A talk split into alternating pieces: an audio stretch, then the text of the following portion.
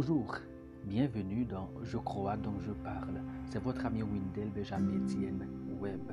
J'ai le plaisir de vous introduire une nouvelle série intitulée Les principes bibliques au regard du développement d'un pays. Le titre de cet épisode est Les notions de principe et d'économie.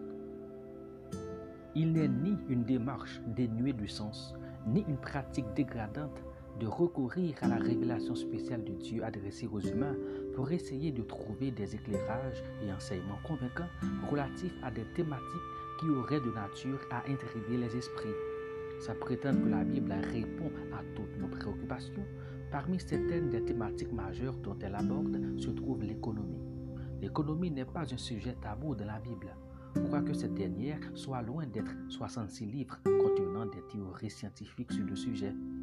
Dans cette optique, Howard Dayton, cité par Patrick Morley, a dénombré environ 500 versets bibliques sur la prière et plus de 2350 sur la façon de gérer son argent et son patrimoine. Par conséquent, de ces versets découlent évidemment des principes économiques. Les principes bibliques économiques mis en rapport avec le développement d'un pays constituent un champ de réflexion assez passionnant. Ceci étant dit, une démarcation de ces principes avec les réalités sociales, plus précisément le développement d'un pays, constituerait une attitude que Dr Richard Ramsey qualifie de schizophrénie intellectuelle. Mais le fait de respecter les principes bibliques économiques garantit-il le développement d'un pays? Pour y répondre, ma démarche consistera, premièrement, à développer les principes bibliques économiques, prenant d'abord en compte les concepts principes et économie. Deuxièmement, essayer de cerner le concept de développement d'un pays à partir de certains indicateurs. Et troisièmement, mettre en relation les principes bibliques économiques et les dix indicateurs pour pouvoir tirer une conclusion. La notion de principe. Les principes bibliques économiques méritent d'être repérés et définis afin d'être étudiés avec minutie. Tout d'abord, faut-il préciser que la notion de principe est polysémique? Il s'avère nécessaire de mettre en exergue deux acceptations possibles. D'une part, le mot principe désigne un fondement théorique relatif au fonctionnement d'une chose. À bien comprendre cette définition, un principe n'est pas quelque chose de vague. Au contraire, il joue un rôle prépondérant consistant à servir de socle en vue du beau fonctionnement d'une chose ou d'un domaine. D'autre part, un principe désigne une règle de conduite, une loi. Cet aspect est fondamental dans la mesure où un principe, une loi ayant un caractère général et impersonnel sert à régler une conduite, une attitude. Il en est de même pour l'économie. Celle-ci est régie par des principes. La notion d'économie. C'est au le concept économie vient du mot grec oekonomia, signifiant gérance. Les deux mots grecs qui le composent sont oikos, maison, et nomos, loi, Il s'agit de la loi qui régit la maison. Par extension, le terme économie évoque l'idée de gérance et d'administration. En d'autres termes, l'économie est l'art de bien gérer les ressources de la maison. Cette définition étymologique concorde de manière parfaite avec la pensée biblique. Cette pensée consiste à considérer Dieu comme étant le propriétaire de la terre et l'homme n'en est que le gérant. Lato sensu, l'économie est une science sociale qui étudie l'ensemble des comportements humains liés à la production, à la distribution et à la consommation des biens et des services dans un pays. L'économie est ici saisie dans le sens macro. La définition fait ressortir un aspect éthique fondamental, le comportement des individus par rapport aux ressources. Cela requiert de la gérance.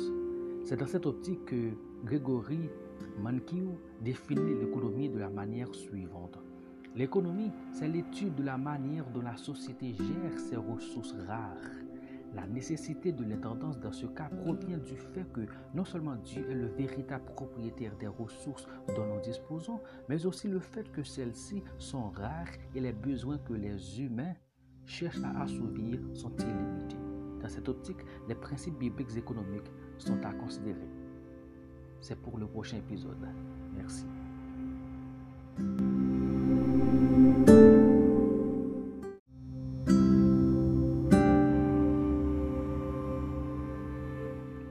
Bonjour, bienvenue dans Je crois donc je parle. Nous poursuivons avec notre série sur les principes bibliques économiques au regard du développement d'un pays. Dans l'épisode précédent, nous avons défini les notions de principe et économie. Dans ce nouvel épisode, nous allons énumérer quelques principes bibliques économiques. Les principes bibliques économiques peuvent être définis comme étant un ensemble de règles intemporelles décelées à travers les Écritures relatives à la gérance des ressources ou à la richesse que Dieu confère à son peuple ou à ses serviteurs. À cet effet, parlant de la Bible, Hélène Farley souligne Elle présente des principes intemporels, même s'ils ont été écrits à une époque où on ne se posait pas les questions de l'économie mondialisée d'aujourd'hui où l'idée même de spéculation et de crise financière était inconcevable. Fin de citation. Parmi les grands principes liés à l'économie que la Bible édicte d'une façon ou d'une autre, il convient de mentionner les plus remarquables. 1. Le principe du travail ou de l'industrie. C'est un principe biblique économique incontournable. Selon Robertson McKilka, le travail est un cadeau de Dieu. Fin de citation. Avant la chute, Dieu a donné à Adam, tout comme à sa femme Ève, un mandat d'ordre culturel conseillé en Genèse chapitre 1er au verset 28 qui dispose Dieu les bénit et Dieu leur dit Soyez féconds, multipliez, remplissez la terre et la l'assujettissez et dominez sur les oiseaux du ciel et sur tout animal qui se meut sur la terre. Fin de citation. À partir d'un tel verset faisant de l'homme un être économique, il est évident que celui-ci est appelé à diminuer le chaos par la production des richesses pour sa vie et l'utilité commune. Nous devons comprendre à partir de là que le travail n'est pas une conséquence du péché ou de la chute. Vu l'importance du travail, en 2 Thessaloniciens chapitre 3 au verset 10, Paul lance une mise en garde aux chrétiens ces termes. Si quelqu'un ne veut pas travailler, qu'il ne mange non plus. Fin de citation. Il est clair que la paresse, l'irresponsabilité et le refus de produire sont des attitudes formellement réprimées par la Bible. C'est le travail que Dieu a institué pour produire de la richesse et gagner sa vie à partir des talents et habiletés qu'il nous donne à tous. Aucun être humain n'est dysfonctionnel. 2. Le principe du respect de la propriété privée. Ce principe est formellement consacré dans le huitième commandement trouvé en Genèse 20, le verset 15, des milliers d'années avant d'être consacré par l'article 17 de la Déclaration universelle des droits de l'homme. Ce commandement divin stipule Tu ne déroberas point. Fin de citation. Juridiquement, le vol se définit comme étant la soustraction frauduleuse de la chose d'autrui. En effet, Dieu interdit un tel acte par la mise en valeur du droit à la propriété privée. Les différentes dispositions consignées dans le livre de l'Exode par rapport au jubilé consacrent le principe du respect de la propriété privée. Certes, ce principe renvoie à la liberté d'exploiter les ressources, mais sans nous inviter à nous transformer en force oppressive. Le principe s'inscrit dans le cadre de l'intendance. D'ailleurs, en Genèse 2, au verset 15, Dieu met en relief le fait que l'homme doit cultiver et garder le jardin. Plus tard, au peuple d'Israël, dans Lévitique 25, au verset 23, Dieu faisait ainsi connaître sa volonté. Les terres ne se vendront pas à perpétuité, car le pays est à moi, car vous êtes chez moi comme étranger et comme habitant. Fin de citation. 3. Le principe de la bonne gestion en tant que tel. Il paraît à première vue tautologique, le fait de considérer la bonne gestion comme un principe biblique économique tenant compte de la définition même de l'économie. Cependant, tel n'est pas le cas. De la pensée biblique, la gestion est intimement liée à la productivité. Cette idée est bel et bien ressortie dans la parabole des talents trouvée dans Luc 19, notamment les versets 22 à 24. En outre, la saine intendance est fille de la sagesse de la mesure où l'intendant prend conscience de la rareté des ressources notion fondamentale en économie. Cette prise de conscience du côté limité des ressources n'annule en aucun cas la preuve de compassion ou de partage dont le bon gestionnaire doit faire montre. Le principe de la compassion. Sans la coller une étiquette de socialisme ou de quoi que ce soit, la Bible encourage le partage, l'exercice de la compassion à l'endroit des pauvres, des laissés pour compte et des démunis. À première vue, la compassion ne semble rien avoir avec l'économie. Cependant, elle y est bien au cœur, car elle pose le problème de la distribution, de la redistribution des richesses ou même des profits. Cela paraît absurde et même un non-sens en ce 21e siècle où il y a une course folle vers la richesse, l'accumulation effrénée des profits, très souvent au détriment de l'autre et de la collectivité. C'est dans cette optique que Hélène Farley, réfléchissant sur l'injonction que la Bible nous fait d'être compatissants envers les autres, même dépourvus de richesse selon le monde, écrivit. L'éthique économique individuelle fondée sur la parole de Dieu est une route semée d'embûches. Elle ne semble pas naturelle, quelle que soit l'époque. Fin de citation. La Bible régorge de textes qui évoquent l'idée de compassion. Mais le texte de Deutéronome 15, les versets 7 à 10, met en relief le fait que Dieu encourage la compassion. Nous lisons, S'il y a chez toi quelque indigent d'entre les frères, dans l'une de tes portes, au pays que l'Éternel, ton Dieu, te donne, tu ne fermeras point ton cœur et tu ne fermeras point ta main devant ton frère indigent, mais tu lui ouvriras ta main et tu lui prêteras de quoi pouvoir à ses besoins. Fin citation. Ici, l'idée de solidarité est bel et bien soutenue. À cet effet, intervient un autre principe biblique économique fondamental, à savoir la justice. Le principe de la justice. La justice occupe une place non négligeable dans la sphère économique. Elle doit être comprise à partir de deux domaines particuliers que la Bible elle-même soutient. Il s'agit de la justice judiciaire et de la justice distributive. La première consiste à rendre une juste justice dans les tribunaux.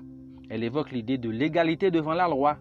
Ainsi, dans Exode chapitre 23 au verset 23, il est écrit tu ne suivras point la multitude pour faire le mal, et tu ne poseras point dans un procès en te mettant du côté du grand nombre pour violer la justice. Fin de citation.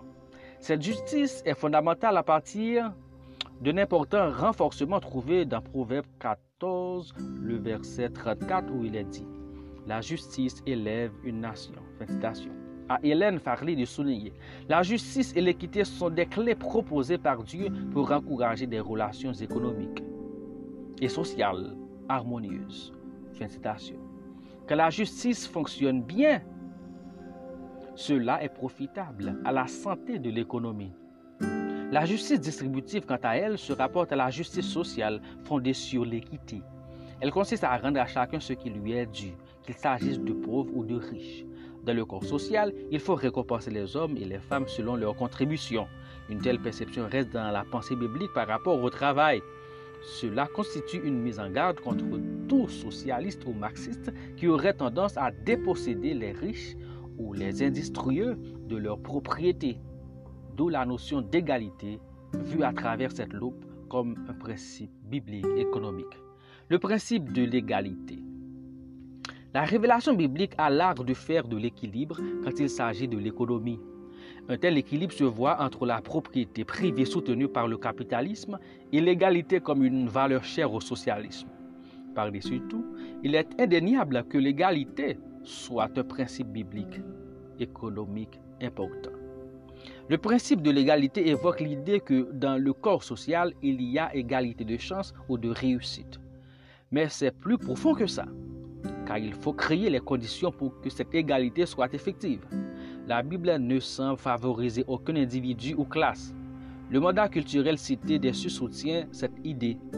C'est aussi l'égalité dans les partages. En Exode, chapitre 16, au verset 8, il est écrit Moïse dit L'Éternel vous donnera ce soir de la viande à manger, et au matin du pain à satiété.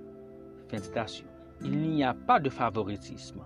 Malheureusement, tenant compte des tristes réalités des sociétés humaines, Jésus reconnaît qu'il y aura toujours des pauvres. Les notions de principe d'économie et de principe biblique étant évoquées et sommairement développées, il conviendra dans le prochain épisode de développer la notion de développement d'un pays. Merci.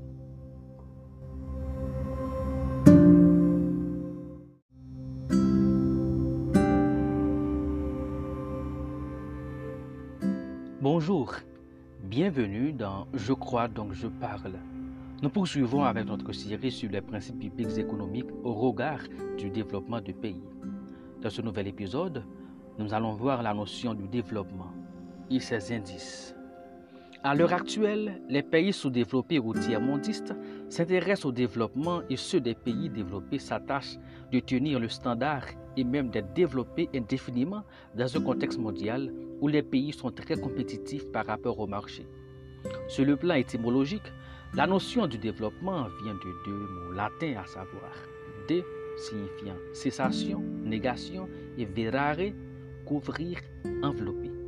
C'est le fait de ne pas envelopper de faire croître, donner de l'ampleur. Le développement est une notion assez vaste. Dans cette veine, il est important de souligner qu'il y a une différence entre développement et croissance économique. Cette dernière notion est une composante du développement pouvant être mesurée à partir de plusieurs indicateurs clés comme le produit intérieur brut PIB, le produit national brut PNB, l'indice de développement humain IDH, etc. Bernard Brett définit le développement en ces termes. Le terme de développement utilisé dans les sciences humaines désigne l'amélioration des conditions et de la qualité de vie d'une population et renvoie à l'organisation sociale servant de cadre à la production du bien-être. Fin de citation. À partir de cette définition, force est de faire deux constats. D'une part, Quoique l'aspect économique soit fondamental en développement, celui-ci évoque d'autres facteurs. D'autre part, le développement s'inscrit dans le cadre d'une population. Sur le plan macroéconomique, dans notre travail, le développement est circonscrit dans le cadre d'un pays. Beaucoup de spécialistes soutiennent que le développement d'un pays se mesure à partir de trois indicateurs majeurs. Premièrement, il faut penser au développement économique. Cet indicateur de développement concerne la création de richesses et la réussite économique d'un pays. Cette croissance économique se voit à partir du produit national brut PNB, incluant le produit intérieur brut qui mesure la production de richesses d'un pays. En effet, un pays qui ne produit pas de la richesse ou si son PNB est faible n'est pas sur le chemin du développement. De ce fait, le développement économique marche de pair avec l'industrialisation. La non-productivité donne naissance à une importation excessive de ressources nocives à la santé de l'économie nationale. Telle est la situation des pays dits pauvres. Pour produire et augmenter des biens, il faut des compétences, des outils de travail modernes et sophistiqués. Pour y arriver, il faut nécessairement du capital. Cependant, cette croissance économique doit être maîtrisée, sinon elle ne contribuera pas au développement du pays elle doit contribuer viser le développement humain, d'où le deuxième indicateur, à savoir le développement social. L'aspect social tient compte de l'amélioration des conditions humaines, notamment des habitants. Il s'agit d'un indicateur clé car la croissance économique n'est pas synonyme de développement humain. Le bien-être de l'humain doit être pris en compte, c'est-à-dire les indicateurs sociaux s'articulent autour de la démographie, de la santé, de la nutrition, de l'éducation, etc. Le tout contribue à augmenter l'espérance de vie. C'est à ce niveau qu'on peut commencer à parler de développement durable. Voilà pourquoi dans les pays sous-développés, les inégalités sociales sont plus criantes que dans les pays développés. Quoique, selon la loi de Kounetz, les inégalités augmentent avec le développement avant de diminuer. Toutefois, L'indicateur de développement social met surtout en évidence la possibilité d'intégration de l'individu dans la société. Cette possibilité d'intégration vise non seulement la longévité de manière saine, mais aussi l'accession à la connaissance et à l'information et le fait de bénéficier des ressources assurant un niveau de vie décent. C'est à ce titre qu'on dit que le développement social se mesure à partir d'un critère ultime, à savoir l'indice de développement humain, IDH. Voilà pourquoi, dans la logique du développement d'un pays, intervient un troisième indicateur, l'écologie. L'écologie est au cœur des débats contemporains depuis la fameuse conférence de Stockholm en 1972 et de manière plus récente la COP 21, la conférence internationale sur le climat Paris 2015. Elle devient une préoccupation mondiale Un pays qui veut connaître le développement doit se soucier des questions environnementales ou des changements climatiques. Dans le cas contraire, Marc Saint-Laurent donne ce qui peut advenir en ces termes. Une croissance économique peu soucieuse de l'environnement aurait des conséquences désastreuses. Félicitations. L'être humain vit et agit sur l'environnement. Ces actions sont très souvent destructrices au profit d'un anthropocentrisme impitoyable. Il s'agit de l'écocide. Voilà pourquoi le développement d'un pays s'accompagne d'une prise en charge de l'environnement de la dynamique de l'équité intergénérationnelle, d'où la nécessité d'évaluer les principes bibliques économiques pour voir si le respect garantit le développement d'un pays. C'est pour le prochain épisode. Merci.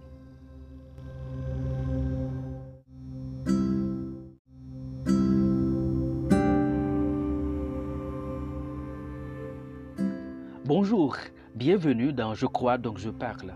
Nous allons mettre un terme à notre série sur les principes bibliques économiques au regard du développement d'un pays. Notre titre, le respect des principes bibliques économiques versus développement.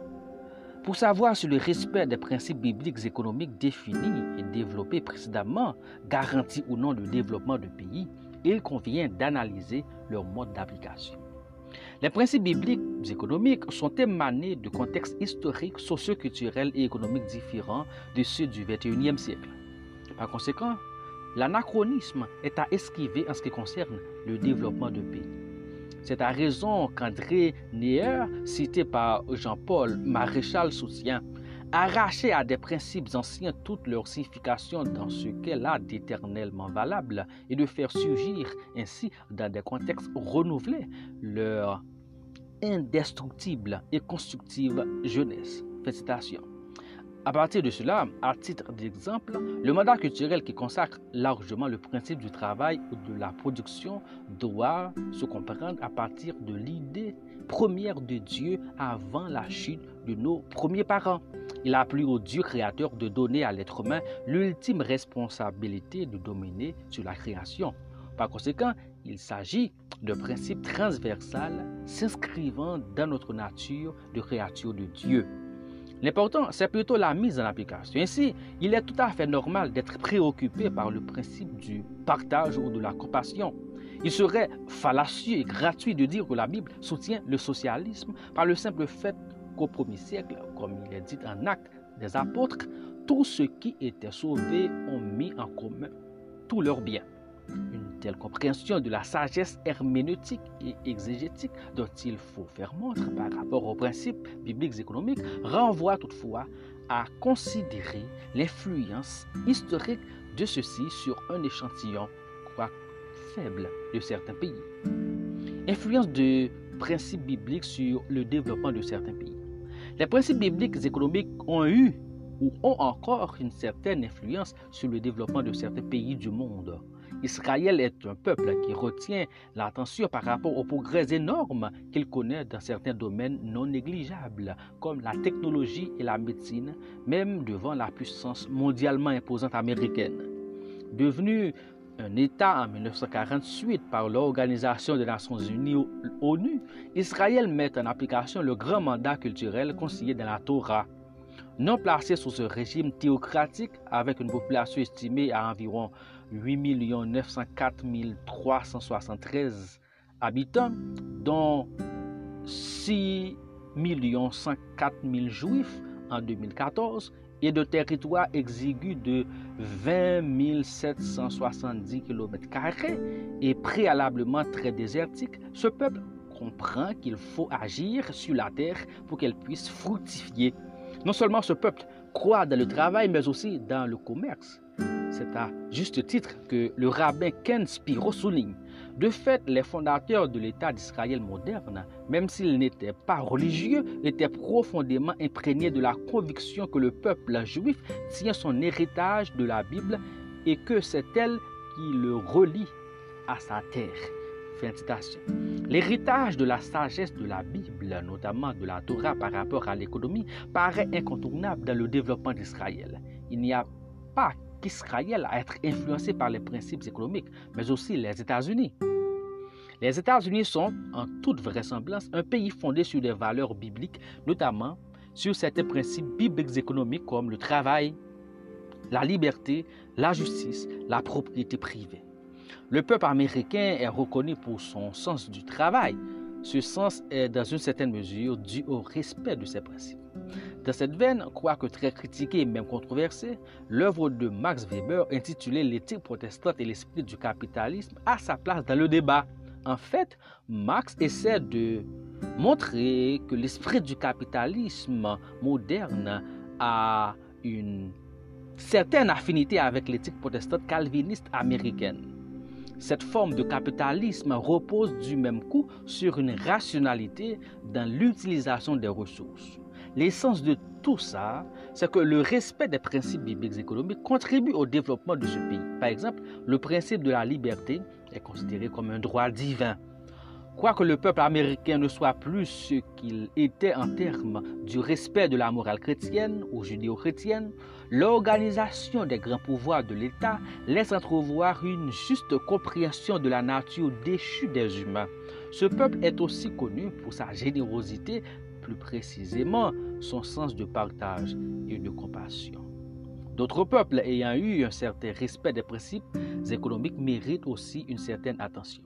Certains pays de l'Europe ont connu un certain niveau de développement grâce au respect des principes bibliques économiques, soit par l'influence du protestantisme, comme l'Écosse, la Suisse, surtout sous l'influence des travaux considérables de Jean Calvin, soit par celle du catholicisme, comme la Belgique.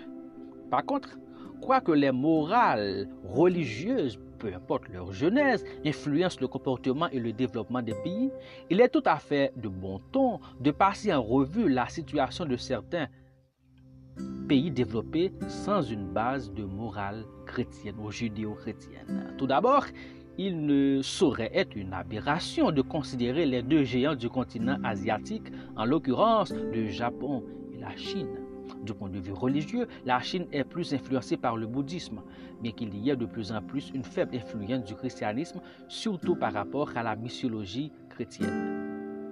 Tandis que le Japon est surtout influencé par le shintoïsme, la Chine est aujourd'hui considérée comme la deuxième puissance économique mondiale, et pour certains la première, hmm, je ne sais pas, et tacle les États-Unis pour devenir la première. Le Japon, avec un territoire exigu, soumis à de sérieuses contraintes climatiques, un archipel formé de 6800 îles, occupe aussi une place importante et imposante sur l'échiquier économique mondial. Donc la Chine et le Japon sont des pays développés non nécessairement influencés par la religion chrétienne ou judéo-chrétienne. La Russie plus ou moins d'idéologie socialiste, autrefois l'URSS, soumis au régime communiste, n'est pas soumis au respect des principes bibliques économiques. Pourtant, elle est aujourd'hui classée parmi les pays émergents du monde et pays de puissance nucléaire comme la Chine. C'est aussi le même constat pour l'Inde, pays émergent, influencé et soumis au respect des principes de l'hindouisme. En définitive, les principes généraux relatifs à l'économie qui évoque la Bible méritent d'être cernés, pesés, sous-pesés pour une actualisation de qualité. Chacun de ces principes donnés dans des contextes particuliers reflète la volonté du Dieu créateur pour ses créatures, notamment pour un pays pris comme un ensemble organisé et fondé inéluctablement sur des principes. La croissance économique dans toutes ses dimensions étant au cœur des activités multiples de pays, est un indicateur incontournable au développement de celui-ci. Cependant, elle n'est pas le seul facteur ni non plus synonyme de développement. De ce qui précède, sans accuser la Bible de soutenir un système économique quelconque, à mon humble avis, le respect de ces principes liés à l'économie garantit le développement d'un pays, qu'il s'agisse du travail, de la justice et autres. Il ne saurait être ni allergique ni un handicap au développement de quel que soit le pays. Le respect engendre forcément des conséquences positives et fructueuses. Il suffit de les appliquer avec sagesse. Toutefois, le développement d'un pays n'est pas forcément conditionné par le respect des principes bibliques économiques. D'ailleurs, à la question qu'est-ce qui contribue au développement d'un pays ou pourquoi certains pays se développent et d'autres non, les principes bibliques économiques ne sont pas forcément les premiers à prendre en compte. C'est tout à fait évident que le développement de certains pays dans le monde n'est pas dû à leur respect. Le développement d'un pays passe par la prise en compte d'un ensemble de paramètres. Cependant, les humains sont créés à l'image de Dieu. Même si un politicien ou un leader ne se soumet pas à Dieu ou à ses principes, son image politique en lui le rend automatiquement capable d'organiser l'espace social et de travailler au bien-être de son peuple ou de la collectivité. Mais le développement d'un pays non basé sur le respect des principes bibliques économiques ne court-il pas le risque d'aboutir à des crises éthiques? Merci.